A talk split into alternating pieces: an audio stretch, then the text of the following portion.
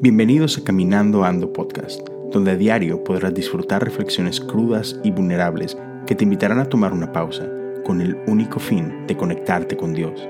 Literalmente, queremos caminar contigo y ser una voz de esperanza.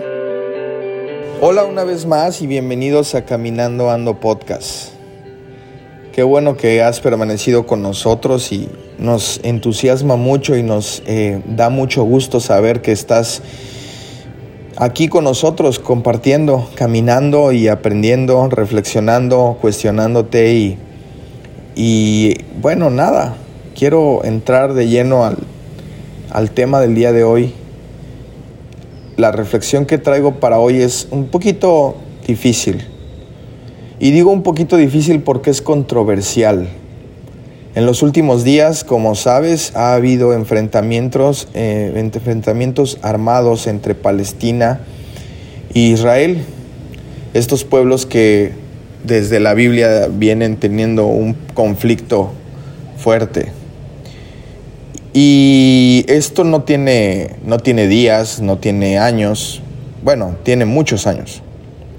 Generación tras generación han estado peleando en la Franca de Gaza y por mucho tiempo yo debo de confesar que yo como cristiano me ponía del lado de Israel y, yo también era de esas personas que, que decía, eh, oremos por Israel, el pueblo de Dios.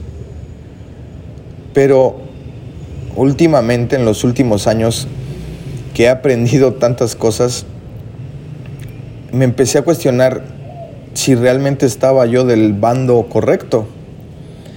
Pero bueno, la realidad es que al final de cuentas no hay bandos.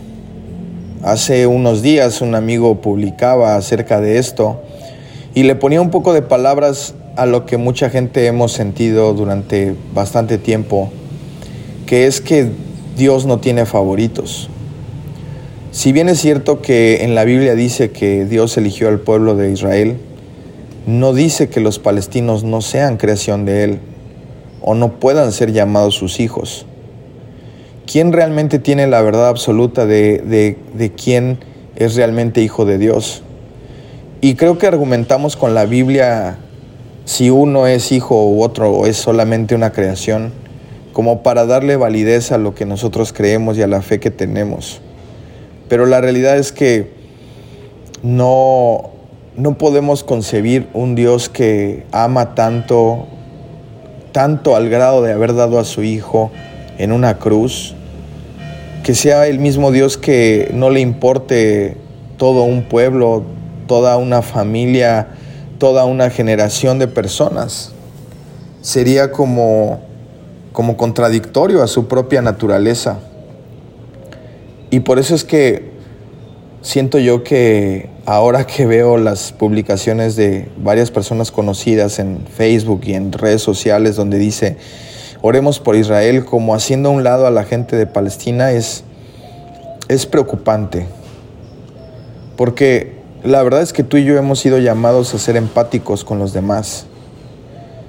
Y al decir empatía, solemos pensar solamente en, en ciertas personas ¿Cuántas iglesias no se jactan de decir aquí todos son bienvenidos, pero cuando hay una persona que llega que es homosexual, la tratan diferente? ¿O cuántas veces decimos, esta iglesia es para todos, pero cuando llega alguien que tiene problemas de alcoholismo o de drogadicción, los hacemos a un lado, aunque sí tenemos estos centros de regeneración y demás, pero al final de cuentas los, los hacemos a un ladito. No nos gusta que estén cerca de, de nuestra familia. Y esto yo lo, he vivido de cerca, no te, lo, no te lo hablo solamente desde la ignorancia. Hace algunos años, cuando Matías recién tenía dos años, yo conocí a una persona que, que yo sabía que tenía problemas de, de pederastía fuertes. Y tenía problemas porque, conociendo un poco el contexto de su vida, él había sido abusado de niño y, él entendía que esa era la manera correcta, etcétera. No voy a entrar en detalles, pero el punto es que un día yo estando ahí sirviendo en la iglesia, eh, estaba yo con Matías, Matías de dos años, un bebé prácticamente, y esta persona me pidió cargarlo. Y al principio, te soy honesto, yo, yo quise decir no. Quise decir no, no, no. No quiero que esta persona cargue a mi hijo. ¿Quién dejaría, no? Que un pederasta cargue a tu hijo. Pero luego pensé y dije, a ver, a ver, espérate. Y, neta, yo sentí, yo sentí eso, el Espíritu Santo, y, y como que el Espíritu Santo me decía, hey, si no crees que yo puedo cambiar a esta persona y puedo amarla, entonces estás cuestionando también tu fe y lo que tú crees que yo puedo hacer o no puedo hacer o hasta dónde puedo hacer.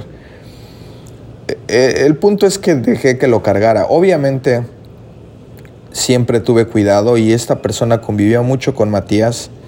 Siempre tuve cuidado, obviamente, de no dejarlos solos, de ciertas cosas. No te digo que seas irresponsable y que no, y que no pongas atención pero sí que eso que llamamos nosotros empatía pueda ser llevado a la práctica y no solamente palabras. Y el, y el texto que te voy a leer, con el cual quiero cerrar, habla mucho de eso, de cómo puede, podemos tener un tiempo de completa sequía en nuestra vida porque no tenemos un conocimiento de Dios, porque no sabemos quién es Él, pero que en un momento llega y nos da de su Espíritu Santo para poder abrir los ojos y entender cuál es nuestra posición y qué es lo que Él realmente puede hacer en nuestras vidas. Porque sin duda alguna, Él puede hacer en nuestras vidas cosas que ni nosotros imaginamos. Así es que quiero cerrar con este texto y que lo reflexiones está en Isaías 44 y dice, pero por ahora, querido siervo Jacob, escucha, sí, tú, Israel, mi elección personal. Somos la elección personal de Dios. Israel es la elección personal de Dios. Palestina es la elección personal de Dios. Un drogadicto es la elección personal de Dios. Alguien que tiene problemas con pornografía es la elección personal de Dios. Dios que te hizo tiene algo que decirte. El Dios que te formó en el vientre quiere ayudarte. No tengas miedo, querido siervo Jacob, el que elegí, porque derramaré agua sobre la tierra sedienta. Nuestra alma está sedienta. Y haré correr arroyos por la tierra reseca. Y esta parte es la promesa a la que debemos de aferrarnos cristianos, católicos, mormones, musulmanes, no sé, cualquier persona, debemos de aferrarnos a saber que Él derramará su espíritu sobre nuestra descendencia y su bendición sobre nuestros hijos. Y sigue el texto diciendo, brotarán como la hierba en la pradera, como sauces junto a los arroyos. Este dirá, yo soy de Dios, y otro se llamará Jacob. Ese escribirá en su mano propiedad de Dios y se enorgullecerán de ser llamados Israel. Él es nuestro Dios. Nosotros somos su pueblo. Nosotros somos sus elegidos. Como quiera que te llames, que estés pasando por lo que estés pasando, tú eres pueblo de Dios. Y Él derramará de su espíritu sobre ti y quitará toda sequedad. Cuídate mucho. Buen día.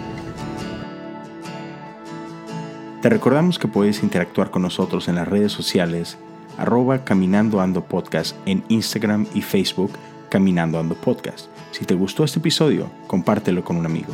Nos encontramos en el próximo episodio.